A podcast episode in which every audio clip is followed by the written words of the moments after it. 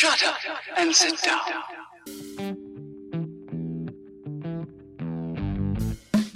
Buenos días, tardes o noches, dependiendo de la hora en la que nos estén escuchando, y bienvenidos nuevamente al podcast de la comunidad del celuloide, el podcast para dominarlos a todos. Y para cuando estén escuchando esto, de hecho ya habrá pasado nuestro primer aniversario. ¿O ¿Cuántos años llevamos ya con, bueno, no, no del podcast, sino de la página como tal? Mm, creo que este sería el segundo, ¿no? ¡Wow! Sí, ya como proyectito, un par de añitos, pero el podcast apenas, ¿cuánto llevamos? Como medio, ¿no?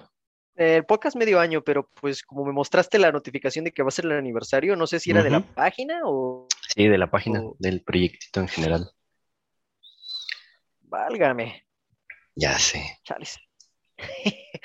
¿Cómo Pero pues sí, tiempo, estamos celebrando ya un, un añito. Ya sé, no manches. De hecho, tiene mucho más que, que un año, ¿no? Porque me acuerdo, empezamos a subir reseñas a Facebook en el 2018. Ah, su máquina, ¿a poco tanto? Sí, me acuerdo Bueno. porque, pues es que, es que ha sido un proyecto un poquito como de, de crecimiento lento, pero sí me acuerdo que empezamos a subir reseñas por 2018. Me acuerdo que la primera que me tocó subir a la página de Facebook fue precisamente la de, ay, la del Gran Showman. Sí, es cierto. Pues de hecho creo que la primera que yo subí fue la primera de Bright, ahora que lo pienso. Así es que sí, sí, pero ahí tuvimos como un año, ¿no? Algo así de descanso o, o más incluso, así es que sí. La comunidad se fue de sabático, cariño. Ah, bien aplicado. bien aplicado. Eh. Ah, Dios mío. Pero sí, sí nos tomamos como un año de pausa. Pero aquí estamos. Ya. Y ahí seguimos. Pero Y pues pues sí. ya, último podcast del año aparte, así es que Ah, de veras, ya no vamos a hacer podcast hasta el año que viene. sí, no manches. Ay, Dios mío. Pero pues sí, Ayos, este es un podcast importante, entonces. Sí, sí, sí, sí, muchas cosas. Así Muy es bien. que, pues hasta eso pensé que no iba a haber tanto por ser la semana que es, y no, sí tenemos algo de material. Así es que, Bastante. Y pues de hecho ya viste que hoy me empezaron a salir como tres, cuatro noticias en el transcurso del día cuando pensé que ya había acabado de... ajá, y los actualizarlo todo y trailers también y todo. Ya sé, de hecho me había preocupado que no hubiera trailers suficientes, pero fue como de, no, sí hay. Sí, sorprendentemente. Rayos, pero pues bueno, hay que darle. Y precisamente vamos a empezar con los trailers. Y de hecho, el primero es más teaser que trailer, porque de hecho dura muy poco, no revela nada que no sepamos ya de la historia y realmente es una manera de anunciar que van a trazar la película un año. Y es Chale. John Wick, capítulo 4. Y pues sí, la verdad sí estoy triste. También preocupado porque ya han atrasado muchísimo John Wick y pues no quiero que pierda la potencia que ya tenía, entonces... ay, no sé. Aparte ahorita está, que la hayan retrasado ahorita que ya nadie está retrasando, sí está raro, está peligroso. Sí, la verdad ya me está preocupando. Digo, espero lo mejor, porque yo hasta ahora puedo decir que John Wick, como trilogía que es por ahora, es de las pocas trilogías que no solo han mantenido la calidad, sino que han sabido ir, ir incrementando la expectativa y cumplir con esa expectativa. Entonces, quiero que se mantengan así. Lux.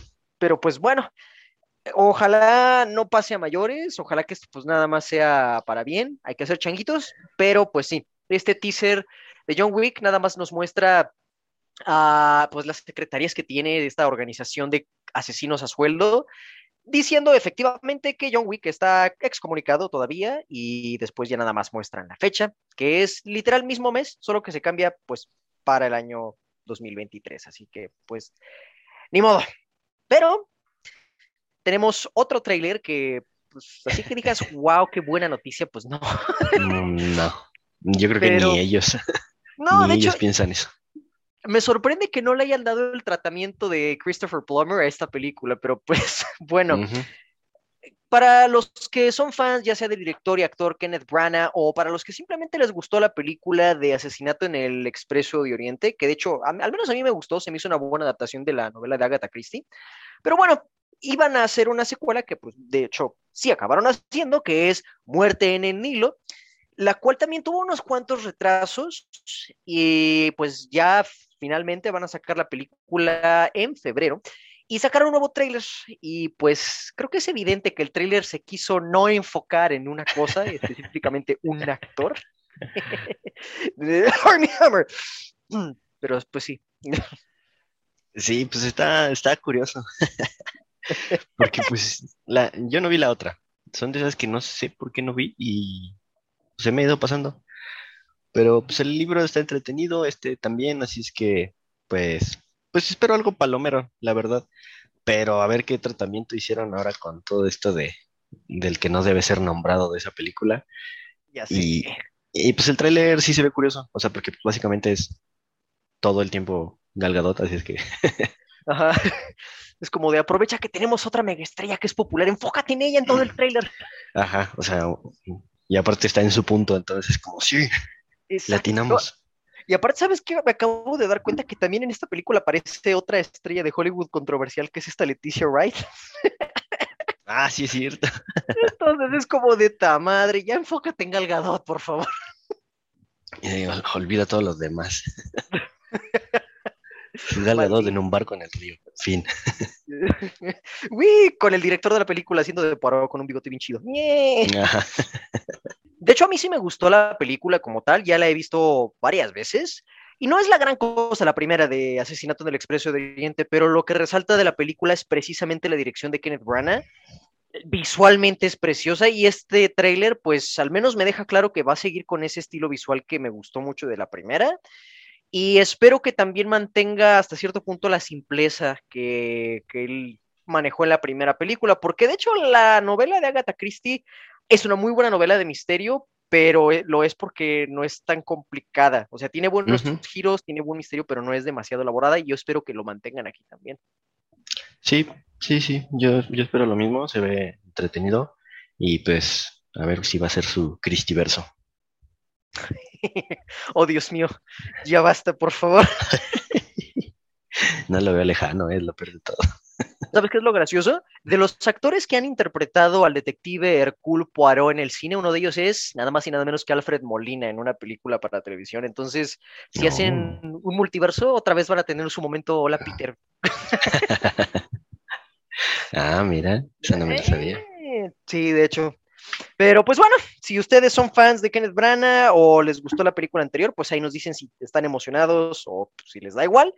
Pero una de las que sí estamos seguros que están emocionados, así como nosotros también, es el thriller que soltó Warner Brothers apenas el día de hoy. Y lo curioso es que lo tenían como no listado hasta que no sé por qué demonios se les... Ni siquiera sé por qué no lo tenían listado, pero el punto es que ya luego se dieron cuenta y lo soltaron. Pero el tráiler es de The Batman y este tráiler le pusieron de hecho un título, The Bat and the Cat, el murciélago y el gato y pues se ve chido el tráiler. Sí, se enfocan ellos dos, aunque siento que tal vez revela ya de más, pero pues no me Sí. Sí, creo que estuvo de más. Bueno, es que ah, no me, no me encantan los trailers, pero me encanta lo caótico que se ve todo. O sea, si en los otros ya lo habíamos visto, creo que aquí se sintió todavía más y me encanta. Espero que sí vaya a ser así la película. A mí lo que me late es, primero que nada, el aspecto visual de la película se ve precioso. Cada tráiler tiene una toma en particular así bien puerca. Por ejemplo, el, primer teaser que sacaron cuando todavía no tenían fecha fija es justo la parte cuando se levantaba este Robert Pattinson antes de darle en su madre uno de los, de, de los vatos esos que están pintados. Luego en el segundo tráiler estaba esa toma en la que él está caminando hacia el auto del pingüino y la toma, la cámara está al revés. Y ahora en este me encantó la toma justo después de que es una, una toma continua de él partiéndole la cara, creo que son operativos SWAT, porque se ve que traen armas y uniformes así, pues tácticos, y la cámara simplemente lo está siguiendo y después nada más se enfoca en, en él. ¡Oh! ¡Oh, Dios mío! Ah, Ya sé. se- Y ese se- flequillo. Todavía no me convence, pero. Sí, la verdad todavía se ve medio chistoso el, el emo Bruce Wayne. Pero pues hay que tener en cuenta que Matt Reeves ha dicho que este es Batman en su segundo año. Todavía Bruce Wayne supongo que no sabe controlar muy bien su pues, pues su fase emo, entonces creo que tiene sentido que esté así, porque de hecho Sí. incluso en el tráiler te revelan que se le acerca una reportera y que le dice que ha tratado de contactarlo, pero la- su gente le dice que no está disponible y que pues básicamente no está siendo el filántropo que normalmente es Bruce Wayne en los cómics. Entonces, creo que tiene sentido ese aspecto emo que le están dando.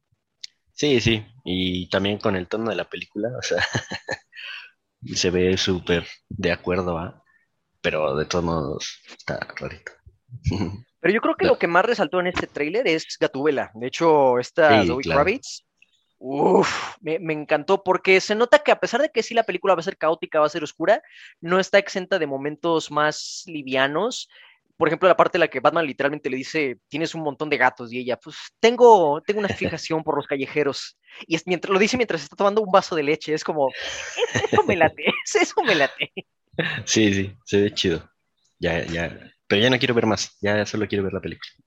Ojalá, y es que creo que Warner Brothers es uno de los estudios que peca de estar sacando muchos trailers o trailers que revelan demasiado. Un rato. ya sé, es que es lo que me sorprende. Estamos en diciembre, la película sale hasta marzo. Te entiendo si el trailer lo sacaban a finales de enero, Exacto. principios de febrero, pero pues, no en diciembre. Sí, eso es lo que no, no, que no quiero, porque pues así sí o sí van a sacar otro. Entonces, Ay, vamos a ver más cosas. Y ahí es donde ya no me empieza a gustar. a mí tampoco, porque por ejemplo, tomando un- una situación relativamente reciente con la del hombre araña, sí sacaron un montón de spots y trailers, pero todos se enfocaban en la secuencia del puente, no mostraban nada. Y la de En- los trenes. Ándale. Entonces, ahí sí no tenía tanto problema, pero aquí con Batman, cada thriller está mostrando cada vez más y más elementos de la trama, específicamente la relación que tiene el acertijo con Batman, lo cual medio me saca de onda que lo estén revelando, o al menos lo que implica el tráiler cuando, cu- cuando, si no han visto el tráiler y no quieren spoilerse nada, no voy a especificarlo, pero digamos que el tráiler deja muy clara la relación que tiene el acertijo con Batman y también lo, lo que hicieron los Wayne antes de, de Bruce. Entonces eso no me está latiendo tanto, como medio lo spoilean. Sí. O sea, lo, lo único, de la única manera en la que podría funcionar es que todo eso que ya vimos ocurra en los primeros 10 minutos. Pero es bueno, así es que lo dudo. Sí, como esa vez que spoilearon a Doomsday en la de Batman v Superman. Ándale. ah, rayos. Pero pues, bueno, sea como sea, igual estamos emocionados por esta nueva película del hombre murciélago. Ya no tenemos que Pues esperar sí. tanto. Es hasta marzo, entonces, pues ya. Hay que, hay que ser pacientes. Y otra película que de hecho no tarda mucho en salir y que ya sacó tráiler, que de hecho sacó tráiler eh, desde el 13 de diciembre, bueno, 15 de diciembre, pero ya oficialmente en internet lo sacó apenas la finales de la semana pasada, creo. De hecho, fue hace una semana, ¿no? ¿Martes o miércoles? Mm, no me acuerdo. Pero pues sí, algo así, sí, más o menos. Bueno, lo sacó recientemente. Marvel Studios ya por fin oficialmente subió a su canal de YouTube el tráiler para Doctor Strange in the Multiverse of Madness. Y pues, si ustedes fueron a ver la del Hombre Araña y se quedaron hasta el final, final, final, final, final de los créditos, pues ya vieron el tráiler, pero si no lo vieron o no han ido a ver la del Hombre Araña, pues bueno, este tráiler realmente no nos muestra mucho que no sepamos. Son cosas que ya se habían o filtrado, eh, como el, el set de Lego que spoileaba que aparecía este Gargantos, que es ese monstruo de tentáculos de un ojo, o el hecho de que aparece América Chávez, que es un personaje que tiene el poder de crear portales y viajar entre multiversos, y pues el hecho de que está Wanda en la película y que es probable que sea tal vez o no un personaje importante en la trama. Pero visualmente me late, de hecho sí se nota un poquito más la mano de Sam Raimi en algunas tomas, Sí. sobre todo esa toma que me que ponen casi al principio cuando ves a el, el reloj de Doctor Strange y luego cortan al, al, al, al vitral ese que tiene el Sanctum Sanctorum y después a una toma de Strange subiendo las escaleras, como que esas tres tomas tienen el toque más de Raimi, más como de terror y eso me late. Sí, la verdad sí tiene bastantes tomas bonitas en el puro tráiler, así es que pues creo que sí vamos a poder esperar algo bonito de esa película. Sí, visualmente no creo que vaya a decepcionar. Y si Spider-Man No Way Home fue un indicativo de que tal vez les están dando más libertad a sus creadores, quiero entonces creer que a Sam Raimi también le dieron cierta libertad para que, pues ahora sí que meta de su cosecha la película. Y yo creo que se beneficiarían muchísimo si le permiten hacer esto a Sam Raimi. Si no, pues véase toda la trilogía del Hombre Araña de los 2000. Ahí creo que es prueba clara de que sí es buena idea. Sí, claro. O sea, ojalá que no nada más sea con esta película, sea con todas las demás, porque pues tienen gente muy capaz en todos los proyectos, Sí. pero si de, de alguna manera todos se ven exactamente igual, pues ya sabemos por qué. Así es que, Exacto. así es que sí, que les empiecen a dar un poquito más de libertad y pues mm, la historia, a ver qué tal. Hay muchos rumores también de cameos, así es que a ver Sí, qué pasa. Curiosamente, la mayoría de los rumores de cameos son de propiedades que antes eran de la Fox y pues que ahora ya no son de la Fox. Entonces, eh, yo creo que sí. Digo, después de lo que pasó con Spider-Man y después de... eh, yo, yo digo que pues es más que probable que haya cameos, pero Sí, hay que esperar. Pero lo importante aquí es que sí, ojalá le dé más libertad, porque ya vimos que está dando frutos y esa de hecho es nuestra primera noticia de hoy. ¿Por qué? Porque ya habíamos hablado en nuestra reseña de Spider-Man No Way Home, que una de las cosas que se notó es que le dieron un poco más de libertad a John, a John Watts y a todo el equipo involucrado, de hecho, en la película. Y, y pues esto ya se vio reflejado en los números. ¿Por qué? Porque Spider-Man No Way Home oficialmente alcanzó los mil millones de dólares y esto lo hizo en menos de dos semanas, 11 días para ser exactos, convirtiéndola en la tercera película en alcanzar esta cantidad más rápido, quedándose detrás nada más de Avengers Infinity War, que lo logró en 10 días, y Avengers Endgame, que lo logró en 5 días, que pues digo, la neta sí está cañón hacer eso, sí, pero pues menos de dos semanas y sin haber sido lanzada en China, que es de donde Marvel casi siempre saca la mayor parte del dinero. Ni pospandemia. Creo que eso es lo más importante de todo. De hecho, porque es, todavía estamos en pandemia técnicamente, y luego está la variante Omicron, y que todavía con esto la gente diga, no me importa si me enfermo y me muero, quiero ver al hombre araña mínimo tres veces en el cine, pues este, wow. Sí, sí está cañón. O sea, imagínate si hubiera sido estrenada cuando salió Endgame. O sea, que hubiera sido antes. No Uy. manches. Fácil llega a los números de Endgame, fácil. En, tres días yo creo que llegaba el villano. No manches. sin problemas, porque el hype de esta película fue una cosa bien obscena. Nunca había visto tal hype por una película. Yo no había estado tan hype por una película. Ya sé, no manches. O sea, Entonces, no me había tocado tantos gritos en una sala no tantas manches, veces. O sea, ni en Sí. Endgame. No, ¿eh? De hecho, yo tampoco recuerdo, porque incluso fui en la semana de estreno de Endgame y pues sí hubo momentos donde gritaban, pero pues no tanto y no tan seguido como tú dijiste. Y es como de. Sí, sí estuvo cañón. Sí, sí, no me imagino que hubiera sido si esto se hubiera estrenado antes y o la pandemia nunca hubiera existido. Ajá, de hecho. Y también prueba que pues todavía hay, hay gente que está dispuesta a ir al cine si, si la película que, que sacan es, pues, digamos que si no de, no de calidad, calidad, porque pues digo, a final de cuentas es una película de superhéroes, ya sabemos que es el eterno debate de si son arte o no, pero bueno, una, una película que le dé al público lo que quiere, supongo. Porque, pues, ha- han, habían habido muchas películas, de hecho, Marvel, por ejemplo, este año con Black Widow, con Shang-Chi, con Eternals, sobre todo con Eternals, que se quejan de que no, pues es que salió en época de pandemia, por eso tuvo tan mala recepción, y pues luego ves los números que hizo el hombre araña y es como de, híjole, pero pues el hombre araña también tuvo las mismas desventajas, entre comillas, y pues ve lo que hizo. Entonces, también es interesante ver ese aspecto. Sí, claro. Y, y pues también que guste o no guste este tipo de películas, pues sí está dando un respirote a toda esta industria. Así es que, pues ni modo, hay que agradecerle. ¿Te gusta, Sí. no? La verdad, está manteniendo vivo al, al cine. De hecho, fue un Sí. enorme, una enorme bocanada de aire que le dio al cine. Lo cual está padre, porque hay que recordar que el cine no solamente son los ejecutivos que están en trajes y que no hacen nada. También hay que recordar que es mucho trabajo para gente que está detrás de cámaras, el equipo de sonido, el equipo de cámara, de iluminación, la postproducción, los animadores que trabajan para el CGI, y tampoco olvidemos a los que trabajan en los establecimientos de cines como tal. Y no lo decimos porque nosotros hayamos sido esclavos de un cine, sino por- porque es importante, maldita sea.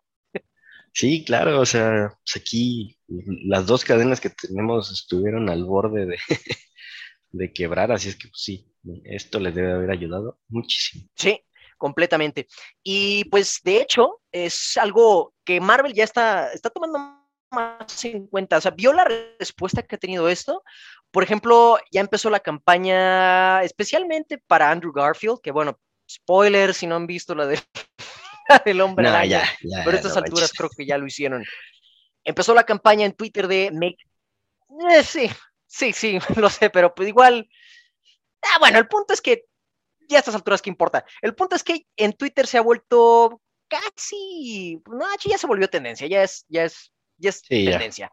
La campaña de Make the Amazing Spider-Man 3, que pues la verdad sí, sí se lo merece. Digo, Toby y Tom ya tienen sus trilogías, al menos hay que darle a Andrew su trilogía, y esto cada vez se vuelve más una posibilidad. ¿Por qué? Porque para empezar, Marvel ya oficialmente empezó, empezó a distribuir imágenes promocionales con los tres hombres araña, ya añadió a la página oficial de Marvel perfiles de, de, de las variantes del hombre araña de Toby y de Andrew. Eh, de hecho, el de Toby se llama Friendly Neighborhood Spider-Man y el de Andrew es The Amazing Spider-Man. Y pues esto simplemente nos da cada vez más una idea de qué es lo que van a hacer con el personaje del hombre araña, no específicamente con, con alguno de los tres, pero con el personaje. Pero no solamente en taquillas donde se están viendo números altos para Spider-Man No Way Home.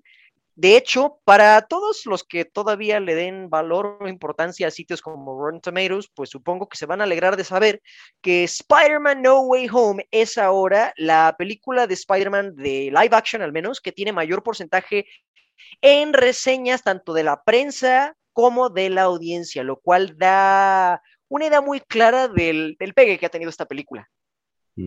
Para películas de Marvel creo que es... No, sí, sí. Que siempre les ponen todos bien, pero... Pero es eh, que de aquí no hay duda, aquí, no hay duda, porque a veces les ponen bien, pero pues eh, saben que no es, no es bueno, pero pues Shang-Chi. Capitana Marvel. Pero aquí sí es muy claro que todos, prensa, audiencia, fans y no fans, amamos esta película. Ahí sí no hay, no hay, no puedes cuestionarlo. Sí, no, para nada. La neta, aquí sí está chido. Pero pues como dices, es una página que eh, Sí. siempre están comprados todos. Es que, eh. Sí, la, la verdad no, no hay que darle mucho valor a lo que digan páginas como Rotten Tomatoes, IMDb o incluso Metacritic. Realmente lo que importa a final de cuentas es la opinión de uno. Y muchas películas, tengan buenas críticas o no, pueden llegar a tener buenos números en taquillas si tienen una buena popularidad de, pues ahora sí que del, del, de la voz popular, de, del boca en boca. Y pues el hombre araña, la verdad, eh, sí pegó, sí pegó Mm. bastante. Y yo creo que va a seguir así, al menos hasta finales del mes de enero, porque ahorita no tiene competencia, seamos honestos, no la tiene. Mm, mm. No, no, para nada. O sea, ves las, las funciones en los cines y sigue habiendo 40 para Spider-Man y 2 para todo el resto. De hecho, y a- abarcan las, las pantallas más grandes, a pesar de que pues, técnicamente hay películas que también las pueden ocupar. O sea, es, es oficial. O sea, el, el hombre araña ya, ya se llegó para quedarse el resto de lo que queda del año y parte de principios del año que viene. Y la verdad, no nos quejamos. Y de hecho, ya que pues se destapó todo lo que son spoilers y pues, ya se dejó venir todo, toda la, la fiebre arácnida, pues Tom Holland obviamente da más abiertamente su opinión con respecto a cómo es trabajar con Andrew, con Toby, pero también le preguntaron sobre lo que pensaba él, sobre las opiniones de Martin Scorsese, que ya saben que él es súper fan del cine de superhéroes, ¿no? y pues, parafraseando a Tom Holland, él dice que es que Martin Scorsese no sabe cómo hacer una película de Marvel porque pues nunca le han ofrecido hacer una, nunca ha hecho una, pero yo considero que las películas de superhéroes sí son arte. Entonces, pues Tom Holland le dice a Martin Scorsese básicamente, ya siéntese señor. Pues ahí sí no sé, la verdad ahí es un debate muy... Sí, es el cuento de nunca acabar, esa, Ya lo- esa plática.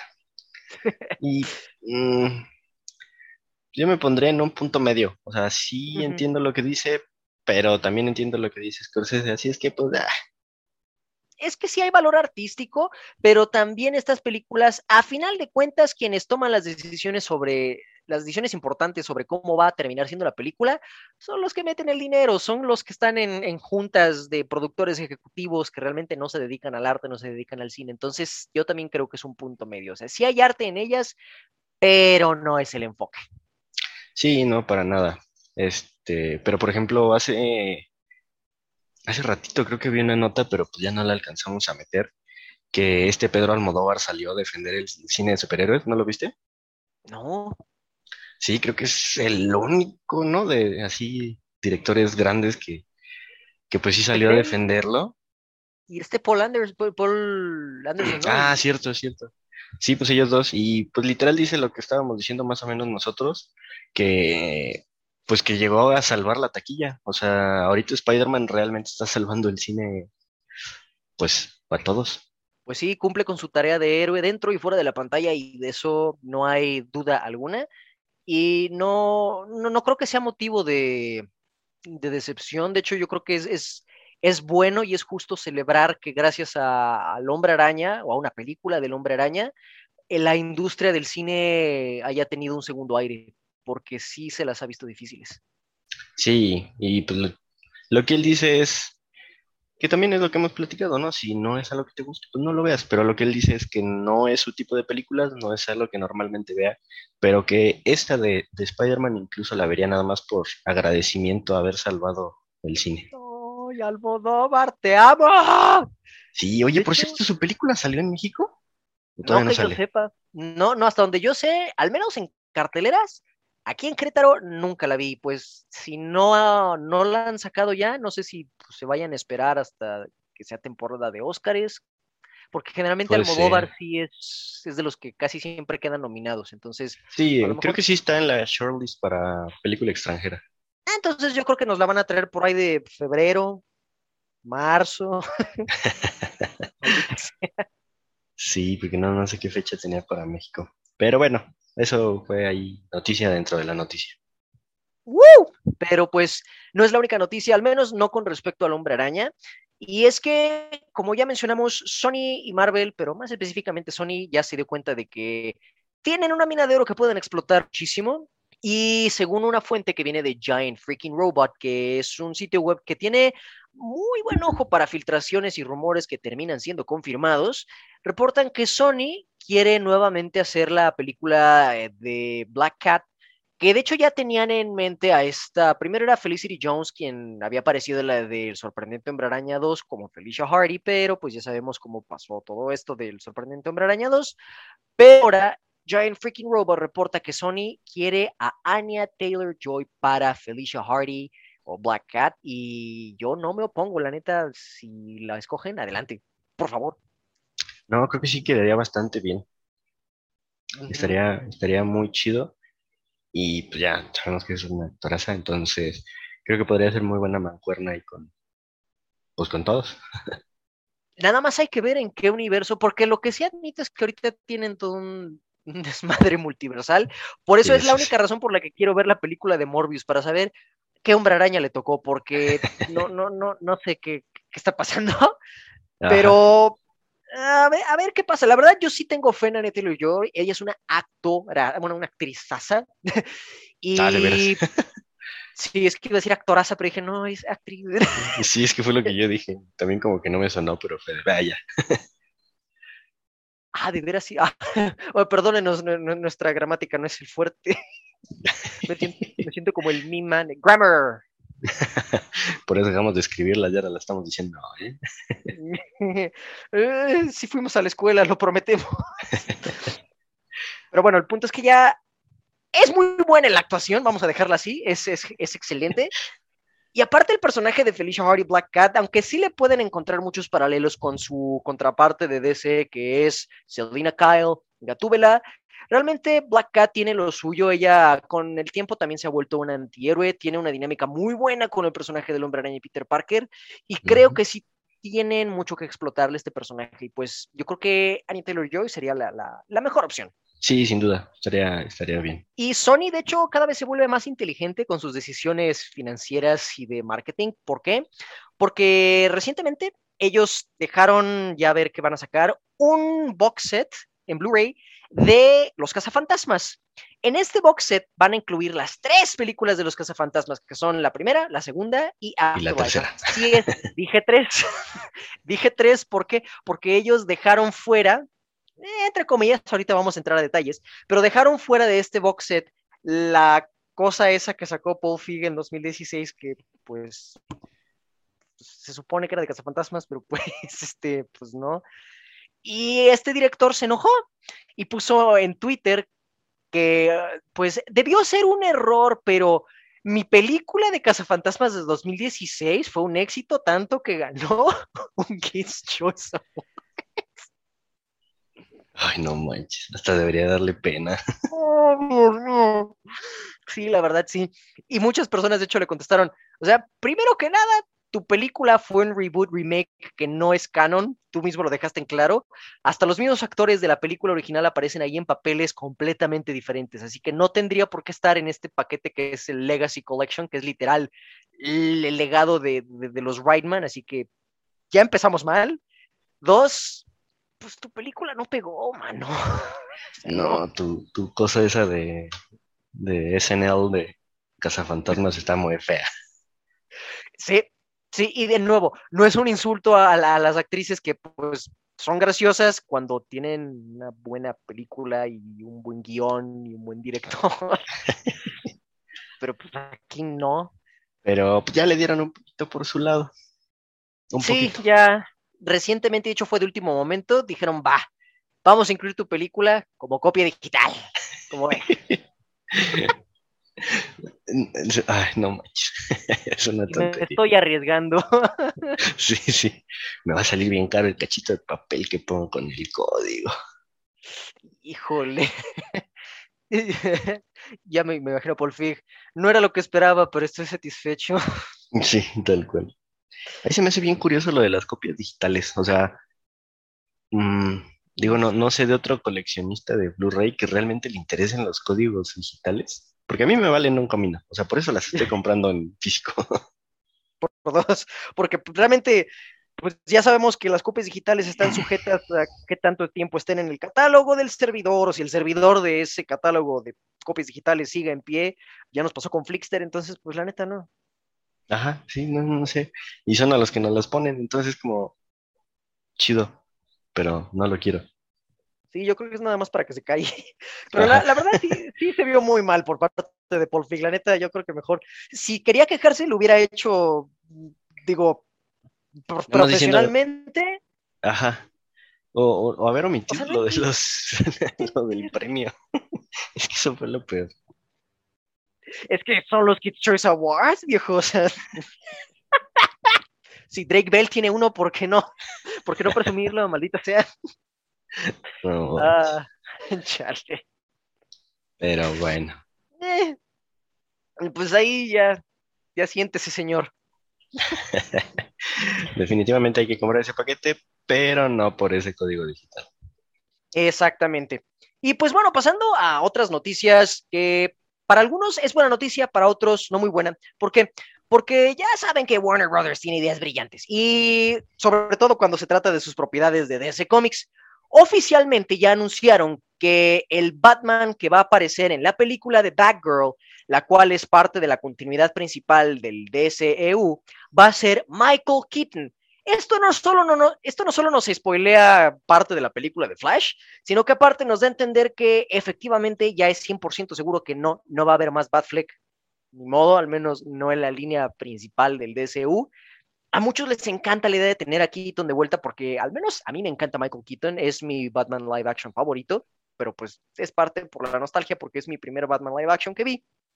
Pero otros que eran fans o son fans de la, la versión de Batman de Ben Affleck y Zack Snyder, pues se sienten hasta cierto punto traicionados, supongo, por parte de Warner Brothers al haber terminado de una manera tan súbita y tan mal con, con, con Ben Affleck y con su Batman. Y también los entiendo, porque sí le jugaron sucio a todo lo que era parte de las ideas de Zack Snyder. Por ahí también lo, lo entiendo.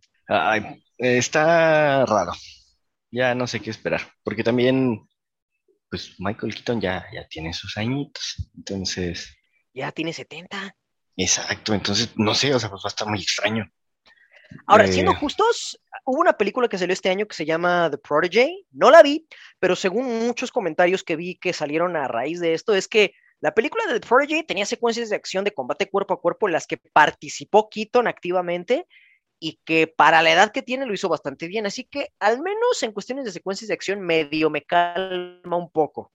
Pero pues este, Sí, no, y, y no me refiero, no me refiero tanto en ese aspecto, porque pues sí, sí, sí me imagino que se ponga la camiseta y se aviente todo lo que se tenga que aventar, ¿no?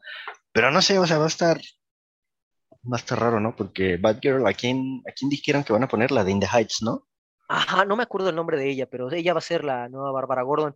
Ajá, Y- entonces, pues, no Es que sé, creo ya- que este Batman va a ser el mentor, o sea, creo que lo van a agarrar más que nada como una figura paterna o una figura del viejo sabio para los otros héroes jóvenes del DCU, y pues creo que también ahí encaja muy bien Keaton, si ese es el plan con el que quieren seguir adelante.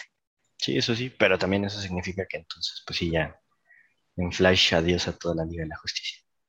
O al menos a gran parte de ella, porque bueno, sabemos que Gal Gadot sigue, porque todavía están haciendo Wonder Woman 3, ya se sabe que ella va a tener un cameo en la película de Flash, recientemente se han hablado, se han, se han, han surgido rumores de que va a haber un cameo de ella en la de Black Adam también, sabemos que sigue Aquaman en pie, porque pues, digo, están filmando todavía la segunda de Aquaman, va a salir en Flashpoint aparentemente, de nuevo, según rumores, yo creo que se están deshaciendo más que nada de todas las conexiones directas con Snyder y la más directa es Batman y pues al parecer Superman porque ya sabemos que no tenemos la más mínima idea de qué van a hacer con Henry Cavill.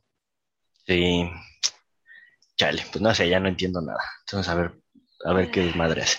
Yo tampoco, pero pues no es el último desmadre que están haciendo porque la siguiente noticia, ya ven que les, les dijimos que es mala idea que Warner haya sacado un tráiler de The Batman, un tercer tráiler de The Batman en diciembre.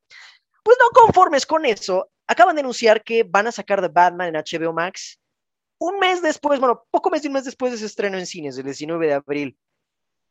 ¿Por qué? ¿Que no aprendieron este año? Ya sé.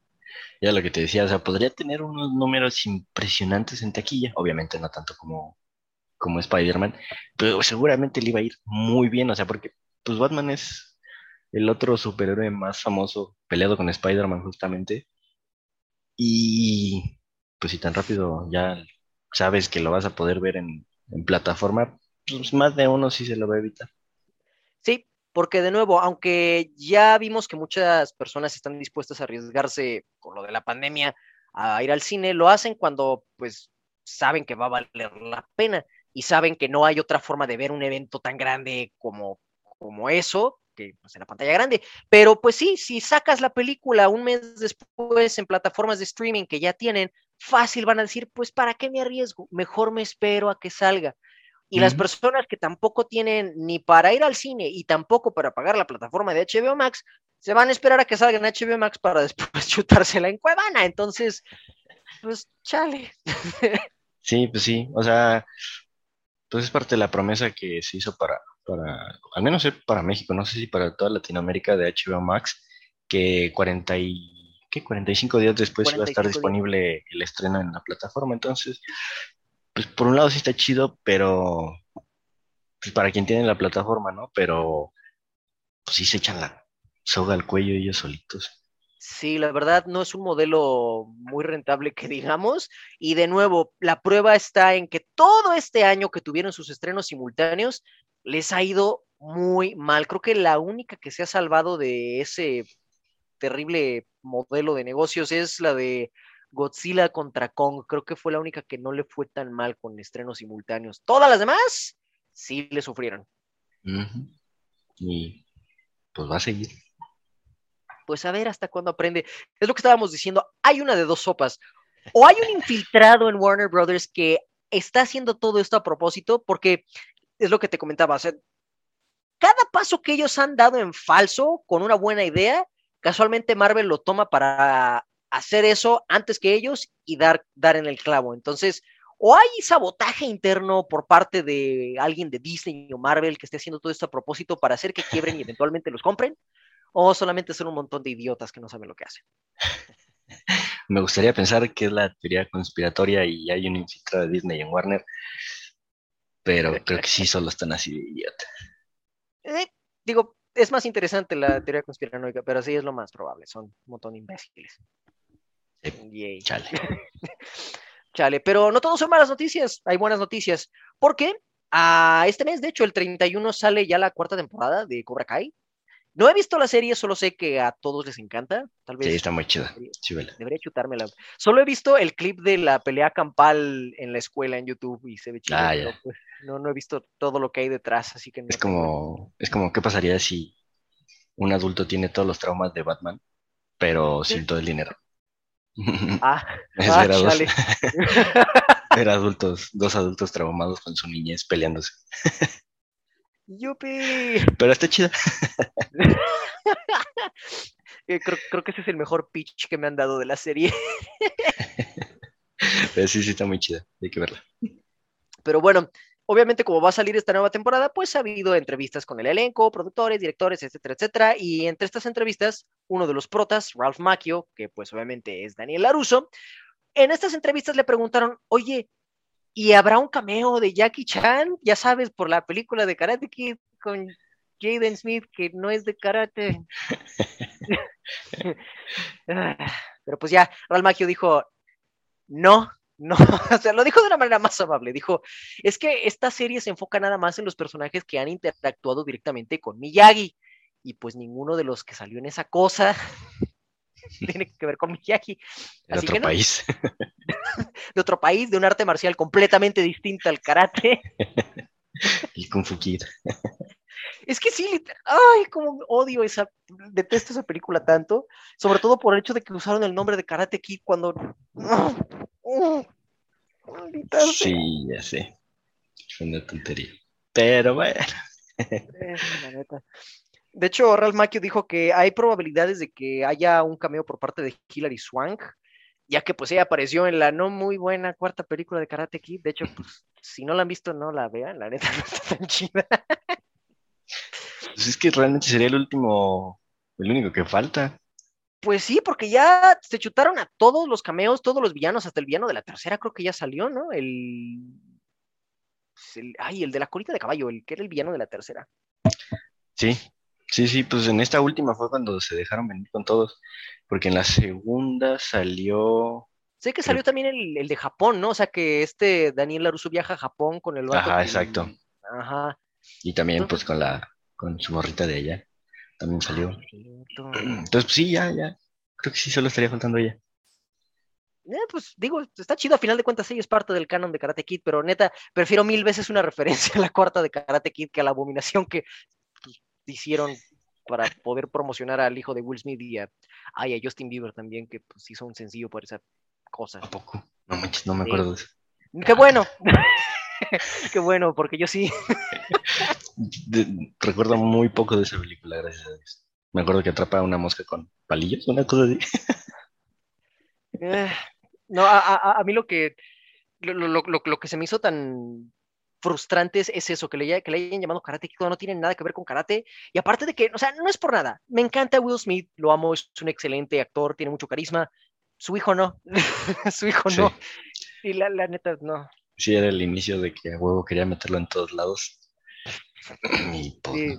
Qué bueno que ya pasó esa época. Qué bueno que ya entendió. Sí, qué bueno, la verdad. Que, que, que- que haga más King Richards, por favor. Sí, sí, sí, sí. Pero pues bueno, fans de, de Karate Kid y de Cobra Kai, pues es una buena noticia para todos nosotros.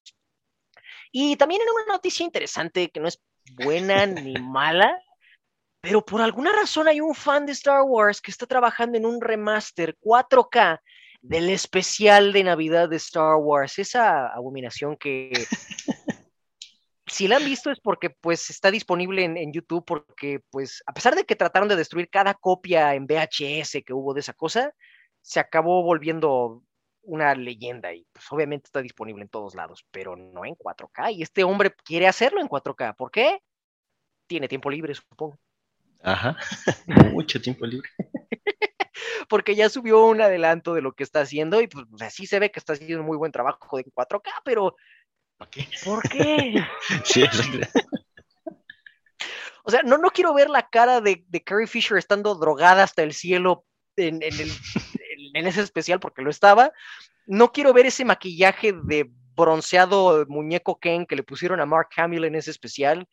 No quiero ver al abuelo de Chewbacca ver su programa erótico holográfico. O sea, no quiero ver eso en 4K. Sí, qué demonios.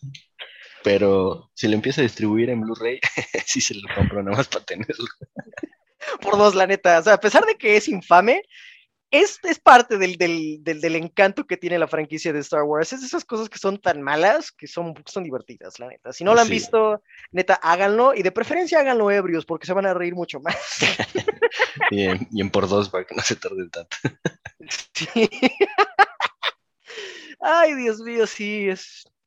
Chale, pero pues igual ya, no me extraña porque no es la primera vez que un fan se enfoca en hacer un remaster de, de Star Wars. Por ejemplo, están las famosas ediciones de especializadas, que se encargó un fan de tomar o buscar más que nada todas, la, la, la película original sin las modificaciones que le metió George Lucas y transferirlas a 4K, que le tomó años, pero sí se hizo.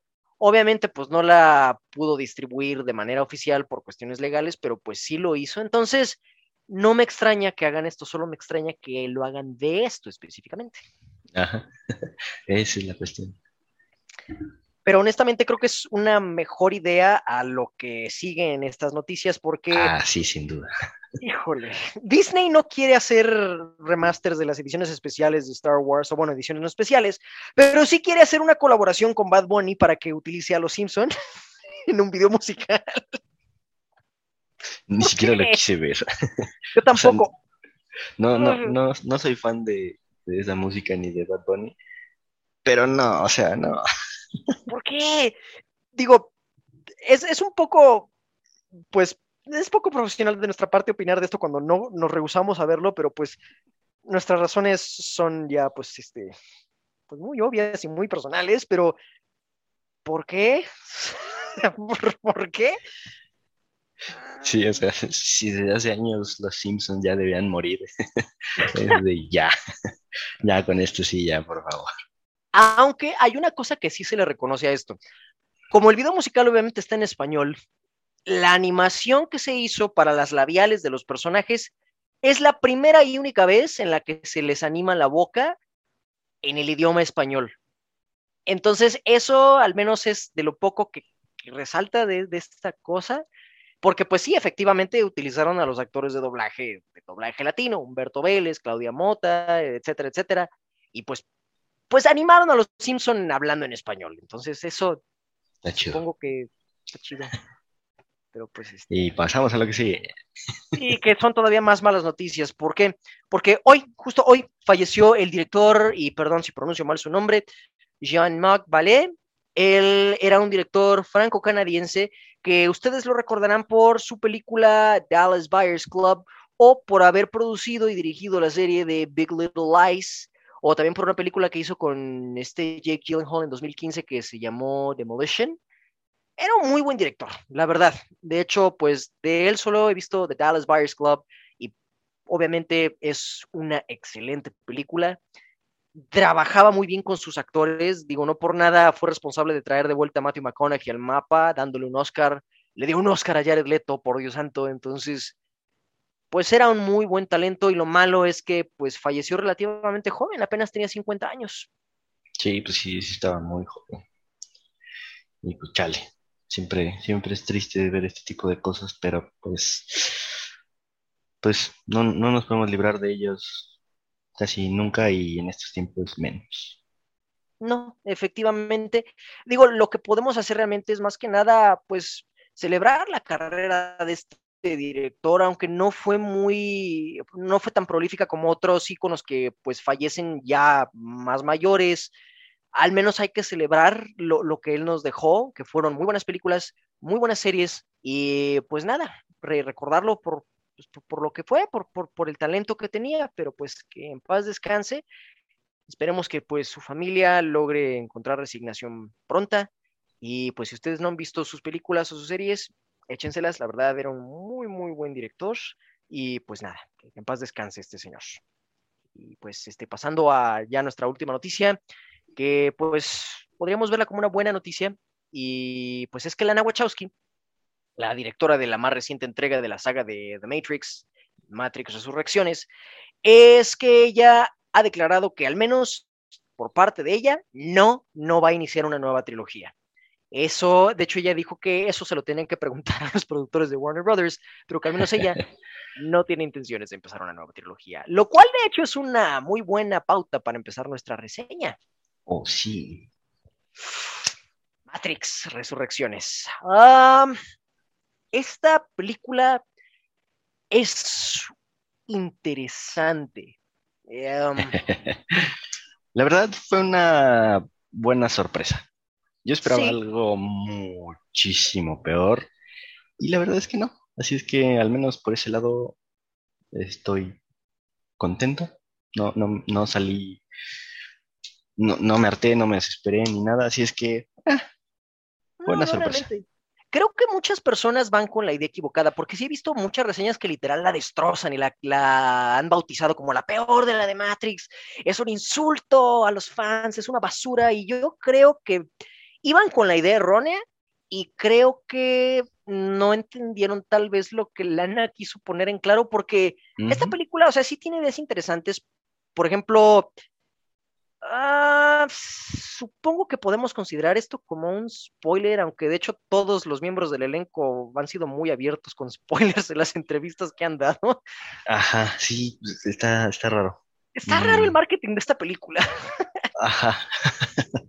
lo, lo poco que hubo de hecho, pero creo que es buena idea darles el contexto, ¿no? Porque creo que ese es uno de los puntos clave que ha hecho que mucha gente no, no haya aceptado tanto esta película. Sí, seguramente. Que también no sé con qué idea iban, porque pues la última película fue bastante conclusiva, así es que esa era mi duda justamente, no sabía que iba, entonces, pero pues sí, yo creo que ah, con una pequeña alerta ya les decimos. Ok, alerta leve de spoilers, si no pues pueden adelantarle Ay, luego les. Pues, ya, adelántele. Vamos a. Cuando adelanten y escuchen que digamos ya no hay spoilers, pues ya, ahí, sin problemas. Pero bueno, es para que se den una idea. La trama de esta película se centra en que ahora el personaje de Neo nuevamente está en la Matrix. Nuevamente él cree que es Thomas A. Anderson pero en vez de trabajar para una compañía de software, él es un desarrollador de videojuegos y es aclamado porque él creó una trilogía de videojuegos que se llama The Matrix. Y es básicamente la nueva forma en la que las máquinas le ocultan la verdad. Ahora lo hacen ocultándose a plena vista. Y a mí el concepto se me hizo muy interesante. Es una manera muy, muy meta es una palabra que pues van a escuchar mucho en cualquier reseña de esta película, pero es una manera muy meta en la cual Lana Wachowski nos deja en claro las intenciones que ella tenía y las situaciones en las que ella se vio al hacer esta película. La Matrix básicamente se burla de, de Neo al hacerlo pues un desarrollador de videojuegos y trivializar lo que para él fueron experiencias de vida lo cual es paralelo a la experiencia que tuvieron Lana y Lily Wachowski, ya que las películas de Matrix fueron muy personales para ellas.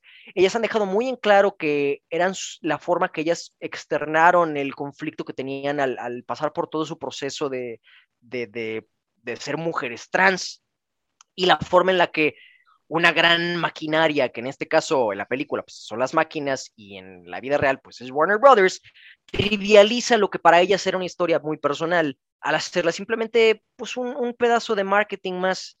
Y esta es la idea más interesante que a mí me encanta en esta película. Deja muy en claro que Lana Wachowski realmente no quería hacer esta película. Y de hecho hay una parte en la película en la que le dicen a Neo, literal, Warner Brothers es parte de la película. Le dicen, Warner Brothers va a hacer esta secuela del videojuego, quieras o no. Entonces, pues mejor involúcrate. Y pues sí, se, nota. esto es lo que se me hace muy, muy inteligente por parte de Lana. Al menos a mí se me hizo brillante. Sí, o sea, está, está genial toda esa parte. Y aparte, pues da muchísima risa. O sea, pues sí, como tú dices, o sea, como, como utilizaron lo que ellas crearon pues, de una manera tan trivial, pues ella se está burlando de su cara, digo, en su cara, y pues no pueden hacer nada para evitarlo. Así es que eso está muy cool. Y además, a pesar de todo eso, creo que logró manejar muy bien. O sea, pues sí se me hace, como dices, una idea muy interesante. Me gustó bastante todo este concepto que, hizo de que pues fuera un videojuego todo lo anterior. Y, y pues a fin de cuentas, eh, pues sí, como la primera mitad de la película, un tercio, pues sí te dejan otra vez la duda, ¿no? De ah, qué es real. O sea, entonces, ¿pasó, no pasó? ¿Qué es esto? Y eso me gustó. Sí, y, es lo que noté también y lo que te estaba platicando, es que la estructura de esta película está muy bien planteada porque el primer acto es precisamente muy parecido a la primera película de Matrix. Te dejan la duda de, ¿es real lo que está pasando? ¿No es real? Neo de nuevo descubre que está en una simulación y para cuando ya entran a la segunda parte o al segundo acto de la película, entonces ya se enfocan más en el aspecto de que Neo ya sabe que es el elegido, nuevamente empieza a utilizar sus superpoderes del elegido, se enfocan un poco más en el mundo real, con las máquinas, con la ciudad humana, que ahora ya no es Zion, ahora tiene un nombre diferente que es Io. Chido, pero bueno, eh, pero de nuevo, poco a poco ves como que la calidad de esta historia va en declive, pero parece que es deliberado, porque de nuevo es una crítica que está haciendo Lana, como pintándole el dedo básicamente a Warner Brothers y decirle querían su secuela, pues aquí la tienen, malditos. Y de hecho está cool, porque creo que el segundo acto abre precisamente cuando se encuentran de nuevo con un personaje de la segunda película, la de Matrix Reloaded, con el Merovingian, pero esta vez, en vez de ser un hombre elegante y refinado, es un te por ocho vestido de basura que se la pasa insultando a todos, diciendo obscenidades en inglés y en francés, a más no poder, lo cual está divertido, de hecho me encantó. y aparte, la otra cosa que caracterizaba mucho las de Matrix, y sobre todo a partir de la segunda, cuando se enfocaron más en la acción, es que eran secuencias de combate cuerpo a cuerpo muy elaboradas, muy bien filmadas y editadas, pero aquí no, de hecho aquí se ve que están muy mal hechas las escenas de acción. Sí, chale. Pero de nuevo, o sea, creo que es deliberado, entonces por eso que es bueno que tengan este contexto de qué es lo que está pasando en la película y ya en el tercer acto se enfocan casi todo en, el clímax del, del, de, la liberación eh, de, de, las personas que aún siguen atrapadas, específicamente de una persona que sigue atrapada en la Matrix y cómo la van a liberar y cómo piensan negociar eso. Entonces, la estructura del, de la historia de esta película está muy bien hecha y funciona también gran, en gran parte porque pues el enfoque del, del, de los personajes principales siguen siendo Neo y Trinity y pues Keanu y Carrie Ann Moss siguen teniendo muy buena química, la neta. Sí, mucha. Y pues sí, se siente bonito cuando salen los dos. Ay, ya sé. Cuando se toman la mano por primera vez en el café.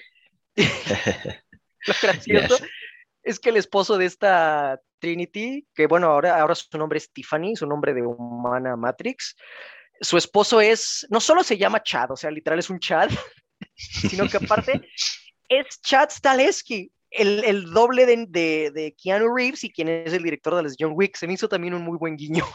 Sí, sí, estuvo padre.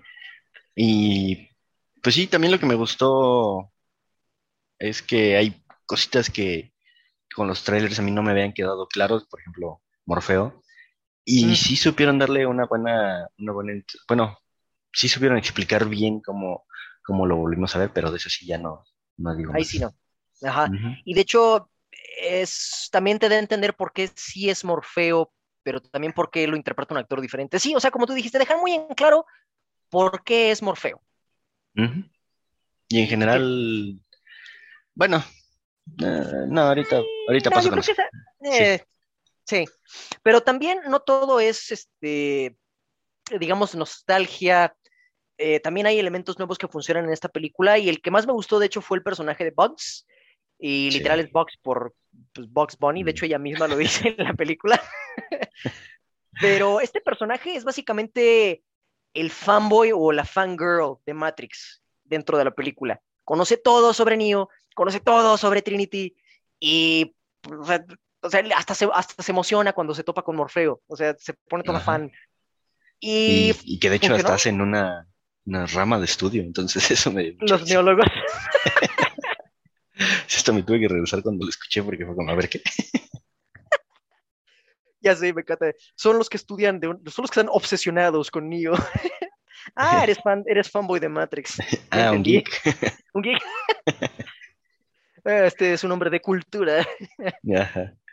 Pero sí, sí me gustó también eh, cosas, pues me gustó que no fuera puro anterior, sino que sí hubo algunas modificaciones dentro de la Matrix y fuera de ella todo, pues sí, sí avanzó el tiempo y los cambios que, que hicieron me parecieron bastante cool. Sobre todo la relación que tienen con las máquinas. Aquí hay algunas cosas que siguen igual que el anterior, o sea, las máquinas siguen siendo técnicamente el opresor principal de los humanos, pero no todas las máquinas, lo cual está bien cool. se me hace, de hecho, algo hasta natural considerando cómo terminó la tercera entrega, cuando se hizo, entre comillas, una paz entre humanos y máquinas. Es una idea muy interesante. También la manera en la que aprovechan el uso de programas conscientes de la Matrix en el mundo real. Se me hizo muy chido eso. Y hasta, hasta, hasta cierto punto yo digo que le da aparte de continuidad, enriquece mucho el, la mitología o lore que crearon en la primera trilogía. Y también hay otras cosas nuevas, por ejemplo, dentro de la Matrix, el hecho de que, pues obviamente como esta nueva versión de la Matrix va más acorde a nuestra época contemporánea, llena de smartphones, obviamente pues ya no van a utilizar cabinas telefónicas porque ya ni siquiera sé si existan todavía, al menos yo ya no he visto, ya, no, ya no me fijo a lo mejor, pero no usan cabinas telefónicas, de hecho, se enfocan más en los espejos y en las puertas, lo cual va muy acorde a la temática de Alice en el País de las Maravillas que llegaron a manejar en la primera película. Y también me gusta que pueden ver, a, ver al operador, o sea, que hay una proyección digital del operador dentro de la Matrix, eso bien chido. Sí, también eso fue lo que más me gustó. Cuando vi la primera vez que aparece de, ah, no, ma, qué chido, ahora sí sale. Porque pues también, pues no lo veías la mayor parte del tiempo.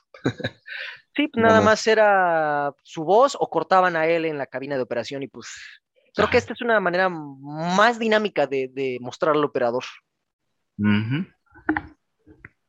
Yo creo que sí, es, en general, las ideas nuevas que implementan son bastante cool. Y de hecho, otra cosa que me gustó que también le da continuidad a, a esta nueva entrega de Matrix con las anteriores, es la forma en la que esta nueva Matrix se ve, de hecho es más brillante. Si ustedes recuerdan, las primeras tres películas de Matrix, sobre todo en la primera, cuando entraban a la Matrix había un filtro verde, todo se veía verdoso.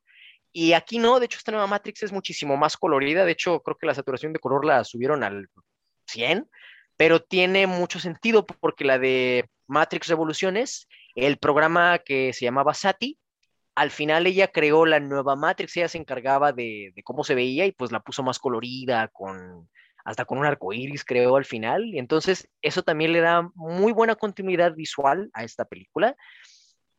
Y pues yo, yo, creo, que, yo creo que funcionó bastante. Y luego en el tráiler también algo que me bueno, me había causado intriga era ver a Neil Patrick Harris. ¿Qué tan relevante iba a ser dentro de la historia? Y pues aparte que sí es bastante, me gustó mucho su personaje y cómo lo hizo. De hecho, creo que sí es de mis personajes nuevos favoritos, justo por debajo de Box, pero sí me, me latió mucho la, manera en la que interpretó al, analista de, Tom Anderson.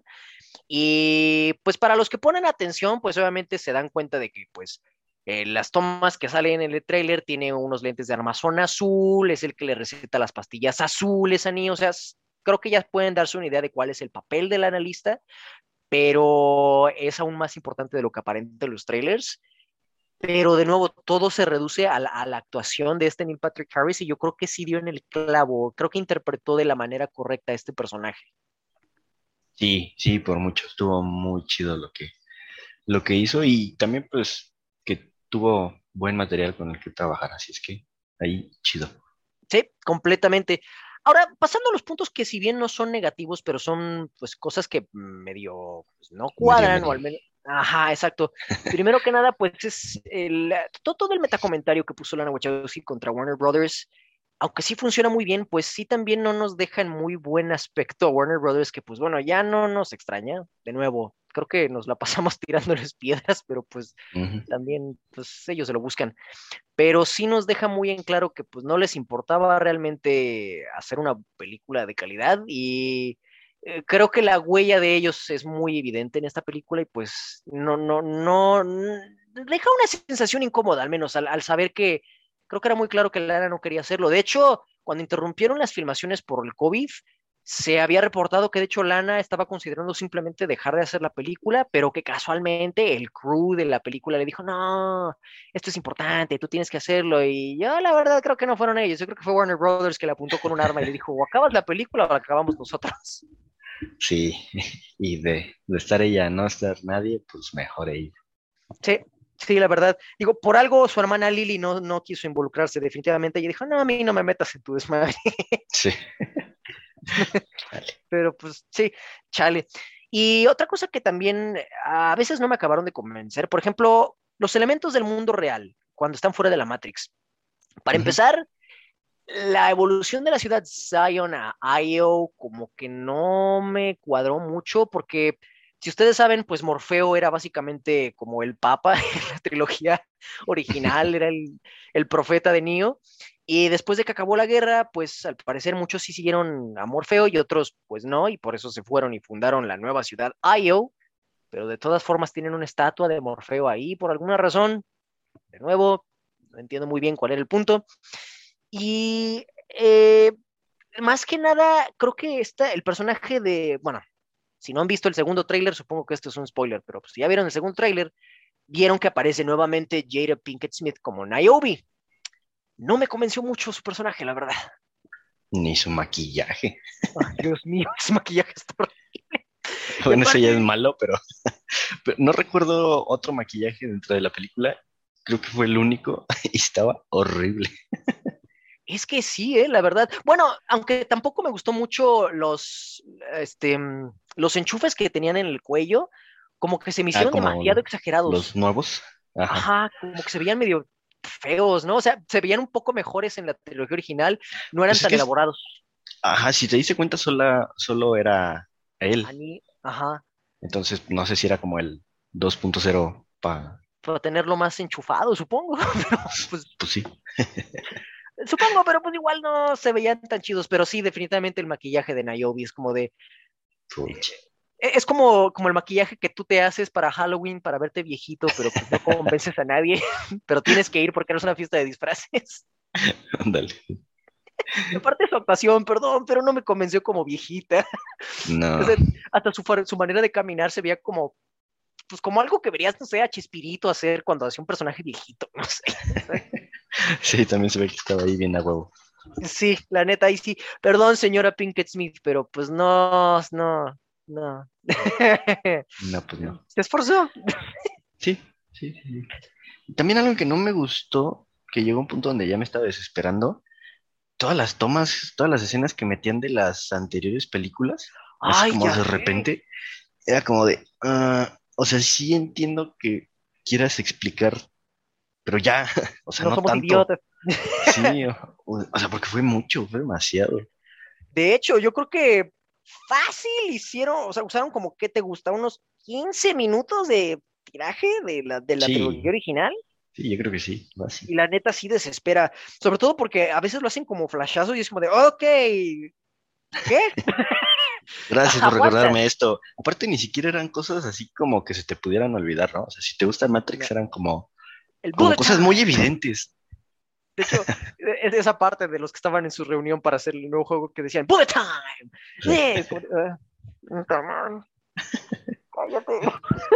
Sí, sí, creo que sí abusaron de la nostalgia. Sí, o sea, entiendo, el propósito era hacer una crítica pues, a toda la situación que llevó a la, producción de esta película, pero creo que pudo haberlo hecho de una manera más sutil, pero pues creo que estaba tan enojada que dijo, me vale madres, lo voy a hacer así porque pues... Yo creo que fue, la película tiene que durar dos horas y media, sí o sí. Y fue, bueno, 15 minutos de las otras. Como cuando ponías en tu ensayo ya la última palabras en blanco para llenarlo. Ajá, exacto. Que, ah, diablos, me faltan 10 palabras.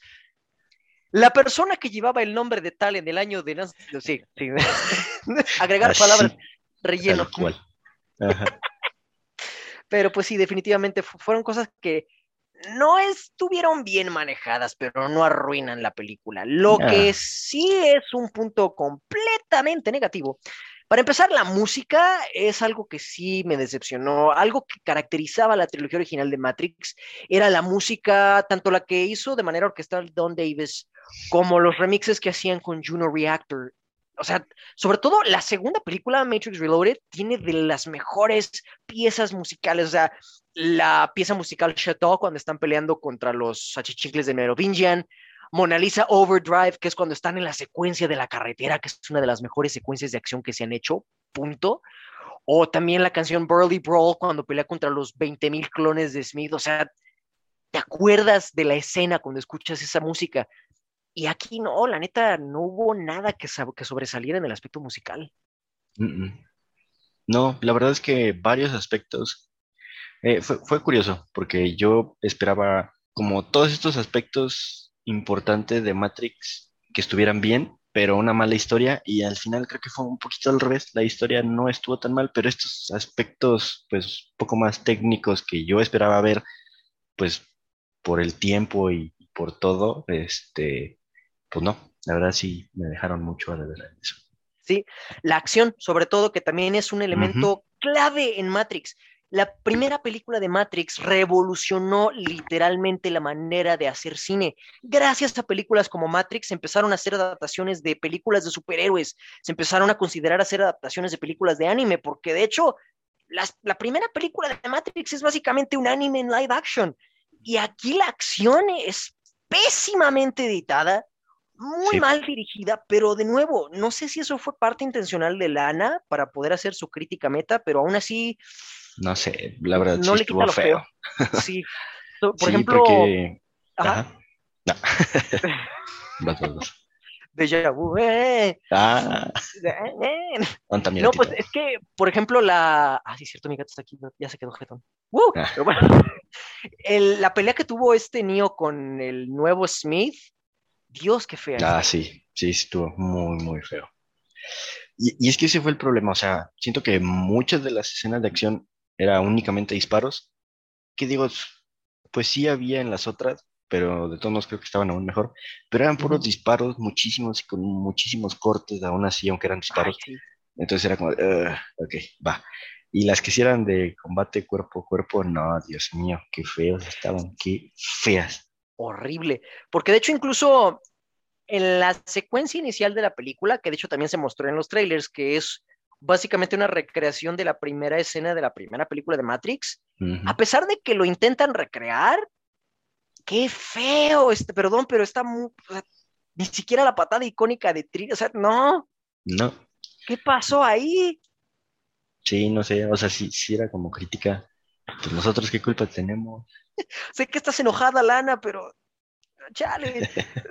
o sea, por eso a lo mejor fue intencional, a lo mejor fue su manera de sabotearlo para que la gente perdiera el interés en Matrix y Warner Brothers ya no hiciera más y quisiera hacer otro remake de otra cosa, pero aún así me duele porque pues es sí, Matrix. Yo esperaba eso, efectos muy chidos, este, peleas muy chidas, porque como dices, pues era, era de lo importante de lo, de lo que cambió en Matrix y pues no, nada, nadita de nada.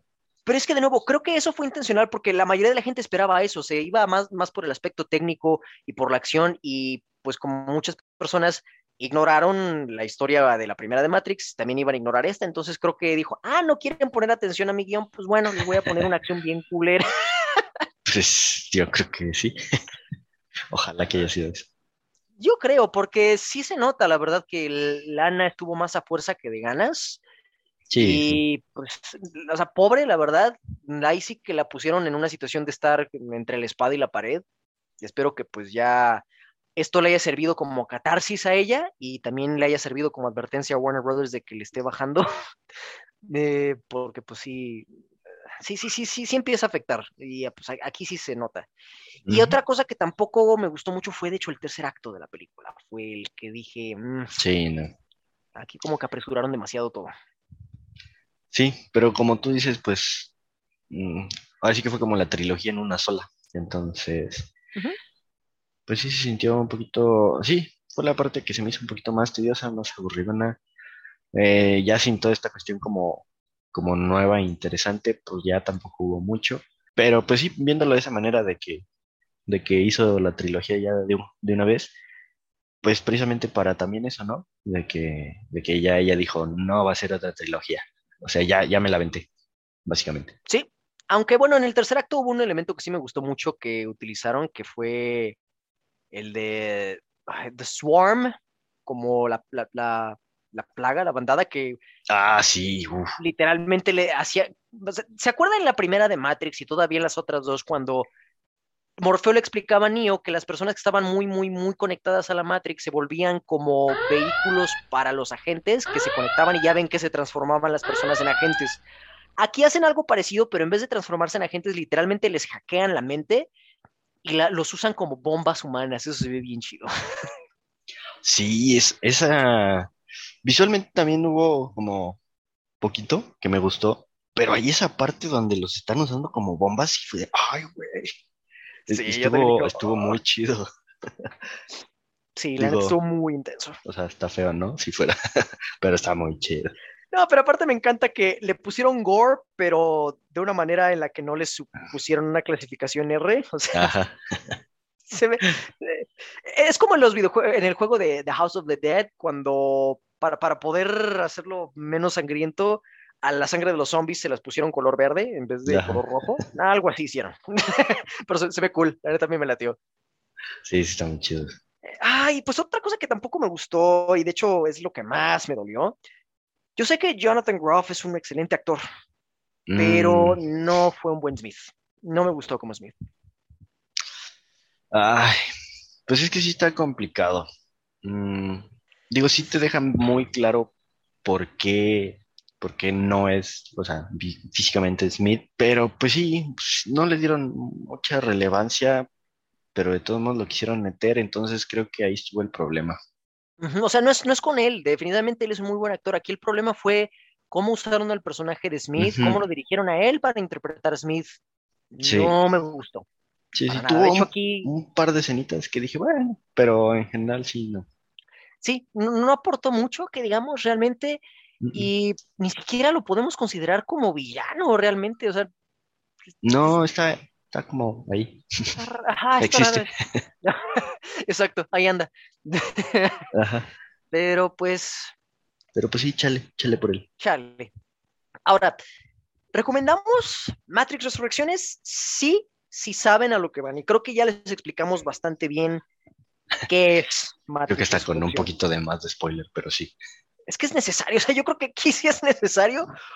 Porque si van con la idea de que van a ver otra joya revolucionaria del cine o van a ver una increíble película de acción con grandes efectos visuales, pues naturalmente van a salir decepcionados. O sea, no es a lo que van.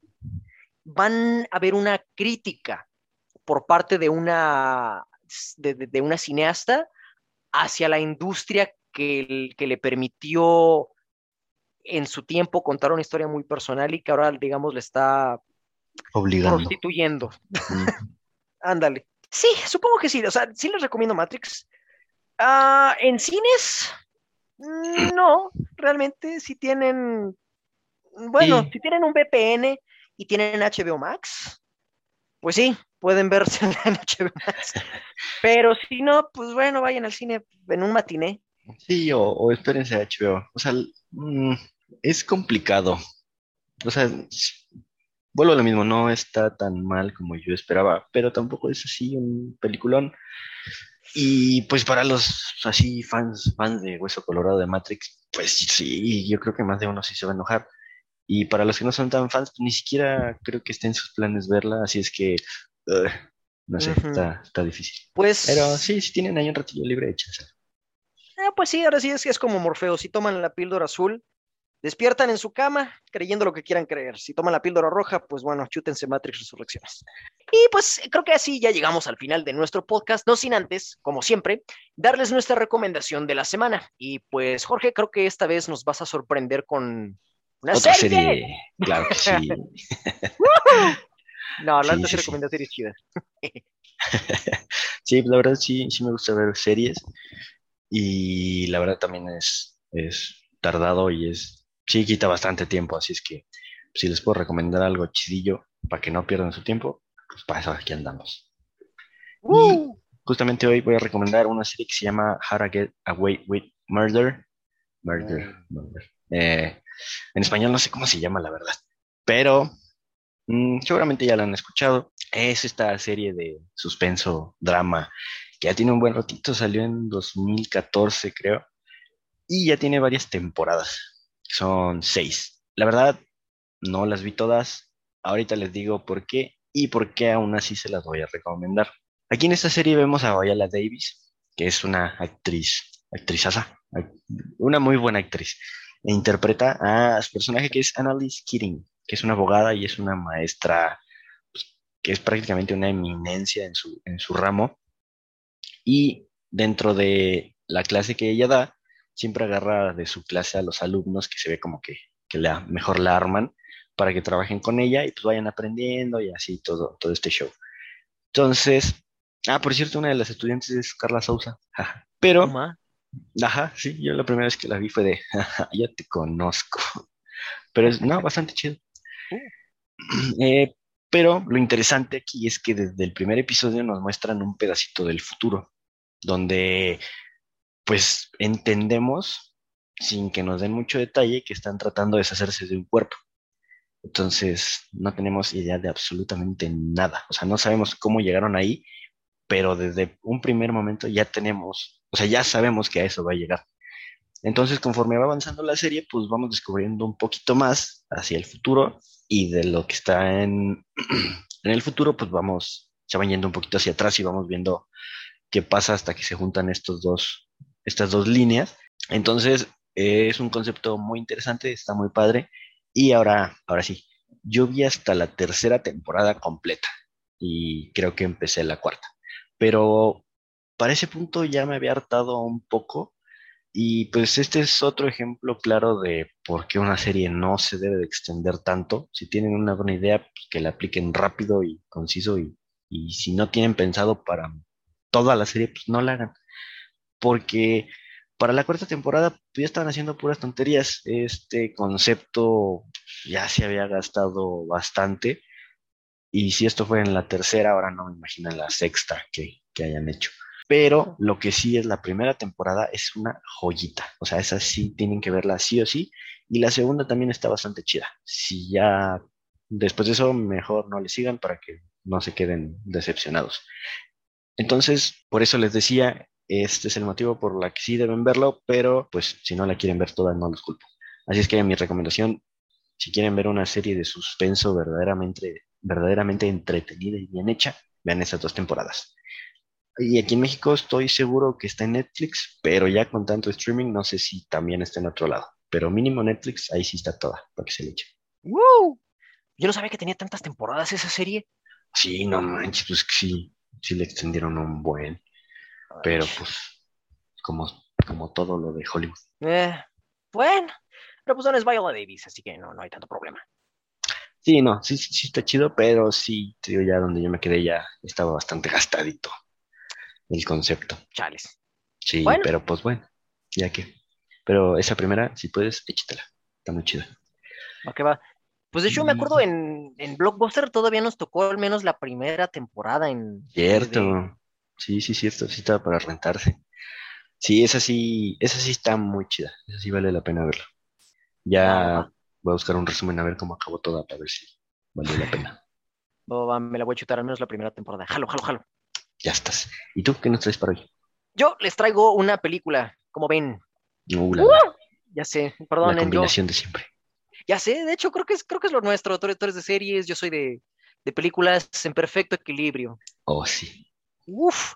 Pero pues bueno, la película que les traigo el día de hoy, como título original es Eddie the Eagle. El título que le pusieron, al menos aquí en Latinoamérica, es Volando Alto. Curiosamente en España sí le pusieron el título como es Eddie el Águila, pero pues ya ven que aquí en Hispanoamérica les gusta poner títulos bien, pues, bien chistosos. Pero pues bueno, ¿de qué va la película? Esta película, que de hecho es del 2016, es eh, una historia real, entre comillas, porque se toman muchísimas libertades creativas. Se enfoca en el esquiador británico llamado Eddie Edwards, cuyo apodo era Eddie el Águila Edwards, y sobre cómo él logró batir un récord, de hecho, en las Olimpiadas de Invierno de 1973, si no me falla la memoria, las Olimpiadas de Invierno de Calgary. Y pues, ah, no es cierto, del 92, del, sí, del 92. La película empieza de, de él, con él como niño en los 70. Pero bueno, el punto es que este, la película te muestra cómo Eddie desde niño tenía sueño de, el sueño de ser un atleta olímpico, pero conforme pasan los años se va dando cuenta de que no tiene aptitud física para nada, nada, hasta que de repente descubre que tiene un talento nato para el esquí, pero específicamente para el salto con esquí. Entonces él decide por su propia, con sus propios medios, ir a los Juegos Olímpicos de Invierno de Calgary y tratar de calificar para la categoría de salto con esquí. Obviamente, como no tiene presupuesto, no tiene patrocinadores, no tiene entrenador, pues se las arregla trabajando para una señora en un bar que está eh, ahí mismo, en Calgary, quien a cambio de sus servicios le da pues un lugar donde dormir, le da comida Y es ahí donde conoce a un exatleta olímpico que es invento completamente de la película. Nuevamente, pues se tomó muchas libertades creativas. Interpretado por Hugh Jackman, que se llama Bronson Peary. Y que, pues ya saben, ¿no? Tiene el, la, típica historia cliché del deportista que lo tenía todo, pero se puso depre, se volvió alcohólico y le valió madres todo. Y que poco a poco empieza a conectar con este chico y de una manera renuente decide entrenarlo para que pueda calificar y eventualmente llegar al, evento del salto con esquí. Y pues básicamente es una película de deportes como cualquier otra, pero lo que me gusta es que a pesar de que tiene todos los clichés habidos y por haber de una película inspiradora deportiva, los usa a su favor. Sabes a dónde va la película, sabes en qué va a acabar, los arcos de los personajes, pero lo hace con tanto corazón, con tanto encanto y tanta personalidad que realmente pega, realmente sí funciona. De hecho, ya en el momento en el que ves como Eddie logra batir el récord, que pues no es spoiler, porque pues esto es algo que sí pasó, maldita sea, no, no hay spoiler si es cosa de la vida real, pero bueno, cuando ves cómo logra batir ese récord, pues sí te llega, sí, sí sientes sacar la lagrimita a punto de salir, porque ejecutó todos estos clichés de una película deportiva de la mejor manera. Y de hecho, el director de esta película es Dexter Fletcher, que pues bueno, es un director que tal vez ustedes recordarán por haber hecho la película de Rocketman, con Taron Egerton también, de hecho el protagonista de esta película, se me olvidó mencionarlo, es Taron Egerton, y aparte el productor de la película pues es nada más y nada menos que Matthew Bond, entonces al menos detrás de cámaras saben que ya tienen a un buen equipo y pues frente de la cámara pues, tienen a Taron Egerton y tienen a Hugh Jackman y los dos dan una muy buena actuación, de hecho tienen una excelente, excelente química en pantalla. Y pues es una película bastante fácil de digerir y yo creo que sobre todo para esta época invernal, decembrina, que pues va perfecto ya que toda la película se lleva a cabo en Calgary lleno de montañas y nieve. Y aparte la atmósfera toda cálida e inspiradora que tiene la película, yo creo que va perfecto para esta temporada. Entonces, sí, sin problema se las puedo recomendar. Ahora, ¿dónde pueden encontrar ustedes esta película? Ustedes saben que pues yo soy del formato físico. Pero si ustedes quieren llegar a ver esta película, me parece que está en. Ay, no me acuerdo si estaba en Amazon, en Amazon Prime o en Netflix. No creo que está, creo que está en Netflix. No, está en Disney. ah, pues es de Fox, ¿verdad? Tienes toda la razón, está en Disney Plus. Y pues sí. bueno, de hecho, si ustedes pues, tienen el servicio de Disney Plus, pues ya, ahí pueden verla sin problemas. Pero si son vejestorios como yo y pues quieren conseguirla en formato físico, pues también pueden hacerlo. Yo al menos la tengo en DVD. Si la quieren conseguir en el formato de DVD, el costo de la película, ahora verán, mi chance porque pues mi computadora es un poco lenta, pero está en como en 200, de, como sí, como unos 200 pesos más o menos, no está tan caro pero pues vale, vale la pena al menos vérsela en, en, streaming. Si tienen Disney Plus, pues ya, chútensela. Está divertida, está entretenida, está inspiradora y pues la verdad a mí sí me latió. Y pues... Ulala, te, te, estaba investigando en cuánto está la película, pero en Amazon no está. Chales. Ah, ah pero no, sí, bueno. ya la encontré. Sí, 200 pesitos. Sí, está como en unos 200 pesos. Pero pues ya ustedes me dirán si la ven en Disney Plus, qué les parece, pero por ahora Hemos llegado al final de nuestro último podcast del año, damas y caballeros. Así es, con este nos despedimos de ustedes, eh, al menos del año en curso 2021. Les agradecemos mucho que nos hayan acompañado a través de cada uno de estos podcasts y a todos ustedes, tres personas que nos escuchan. Chale. Pero sí es cierto. Parece chiste, pero es anécdota. chale, ya nos escucharán más personas, lo prometemos. Pero bueno, Gracias por habernos acompañado todo este año, por haber escuchado este par de nerds desadaptados, tratar de platicarles sobre lo que más les gusta, que son películas y series. Esperamos que pues les haya gustado parte del contenido que pusimos para ustedes tanto en Spotify como en YouTube. Y también esperamos que el año que viene ustedes lo tengan muchísimo mejor, porque pues sabemos que todavía este año estuvo medio pesado en cuestiones de pandemia y todo eso. Entonces, pues esperemos que, el año que viene sea muchísimo mejor para ustedes. Sí, amigos, mejores deseos para todos. Este año tiene que ser el bueno en todos los aspectos de su vida que ustedes lo necesiten. Y pues con esto nos despedimos. Efectivamente, gracias por acompañarnos y esperamos verlos pronto en el 2022. Como siempre, yo soy Manuel. Y yo soy Jorge. Nos vemos hasta la próxima.